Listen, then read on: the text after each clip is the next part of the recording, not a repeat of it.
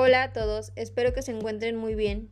Mi nombre es Marily y el día de hoy estaremos hablando acerca de los podcasts y sus beneficios, así como algunos otros temas relacionados con la experiencia educativa, aplicaciones web para el aprendizaje.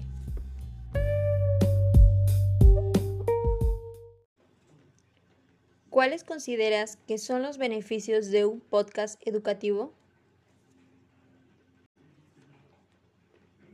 ¿Cuáles son las características de la web profunda y cuáles son las características de la web superficial? Esta es una prueba para realizar un podcast, educativo. Esta es la sección o el segmento de conclusión.